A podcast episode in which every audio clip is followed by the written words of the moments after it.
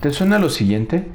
Siento que todos los profesionales creativos que conozco y son exitosos tienen talentos únicos. Sin embargo, yo siento que lo que he logrado ha sido más bien por suerte y mucho esfuerzo. Para poder compensar mi falta de talento, al final del día muchas veces siento que soy un fraude. Mi nombre es Marcos Samaniego. Bienvenido a un podcast más. De abuelo joyero y padre relojero, Marcos Samaniego creció entre tic-tacs de máquinas de tiempo, jugando a vender publicidad del negocio familiar. Hoy, amante de la fotografía y entregado a la publicidad, te da la bienvenida a Samaniego Talks, un podcast de creatividad, modernidad y soluciones para ti. Comenzamos. Hoy trabajaremos en cómo vencer el síndrome del impostor. Si tu respuesta fue sí y te identificas, parece que estás sufriendo una crisis de dudas que los psicólogos llaman el síndrome del impostor. Y no te preocupes, ya que más del 75% de nosotros experimentamos un periodo de dudas al menos una vez en nuestras vidas, pero puedes volver a confiar en ti a través de las estrategias que quiero compartirte. El síndrome del impostor te lleva a tener miedo profesional. Sientes que en cualquier momento vas a estar expuesto y se caerá la mentira, que es tu carrera y tu éxito. Y la gente se dará cuenta de que tus pequeños logros son gracias a la suerte, revelando a tus compañeros y a todos la vergonzosa verdad. Eres un fraude. Parece lógico que el síndrome pueda afectar sobre todo a quienes trabajamos en la industria de la creatividad. En este gremio existe un generalizado mito de que hay una minoría de super triunfadores que nacen con un don mágico, mientras que el resto de nosotros los mortales luchamos con nuestros talentos ordinarios.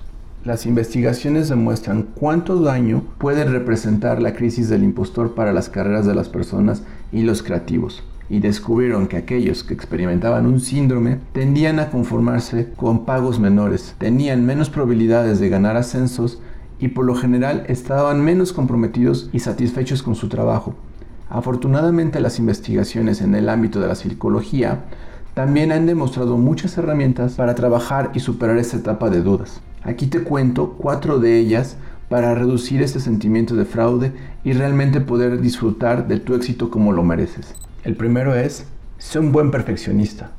Un perfeccionismo poco saludable lleva a las personas a tener miedo al fracaso, a las críticas, odian cometer errores y sobre todo se preocupan demasiado por decepcionar a los demás. Sé un buen perfeccionista, es decir, dedícate a ser y dar lo mejor posible en tus proyectos, por el gusto de hacerlo, no para aprobación externa. Deja de preocuparte demasiado por los errores o contratiempos.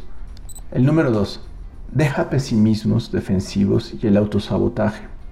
Vergüenza y ansiedad son emociones que experimentan mucho las personas víctimas del síndrome. Cuando las cosas salen mal o no salen como lo planearon, están seguras de que se debe a su falta de talento o a su poca habilidad y a sus defectos. Se ven a sí mismos como un fraude, con alguna o ambas de estas características. Pesimismo defensivo.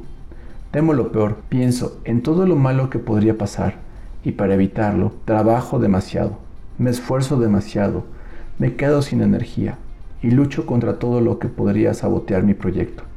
Autosabotaje.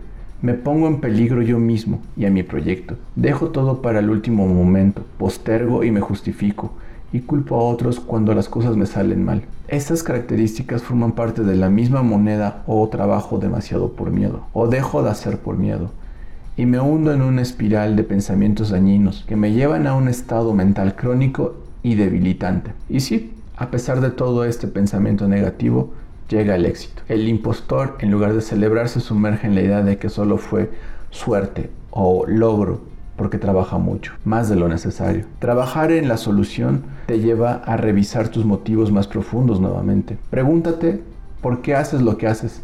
Siente de nuevo la alegría de la creación por la misma creación, sin expectativas. No midas tu valor con base en el resultado de tus proyectos. Cree en ti mismo y rompe la espiral impostora, haciendo el trabajo y el esfuerzo que crees que cada proyecto necesita. Da lo mejor de ti sin dobles intenciones y sin querer impresionar a nadie. Solo disfruta el proceso. Nuestro cuarto punto o nuestra cuarta etapa es toma acciones opuestas. Una estrategia práctica es reconocer las formas en que estos sentimientos están obstaculizando tu carrera y luego toma acciones opuestas. Es decir, presentarte para ascensos, proyectos retadores o buscar oportunidades de trabajo emocionantes. Aviéntate al ruedo. La verdad es que cuanto más éxito tengas, más probable es que termines sintiéndote como un fraude.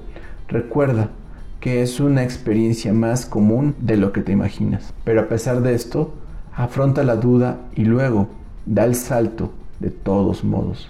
De eso se trata, como dicen por ahí. Hazlo con miedo, pero hazlo.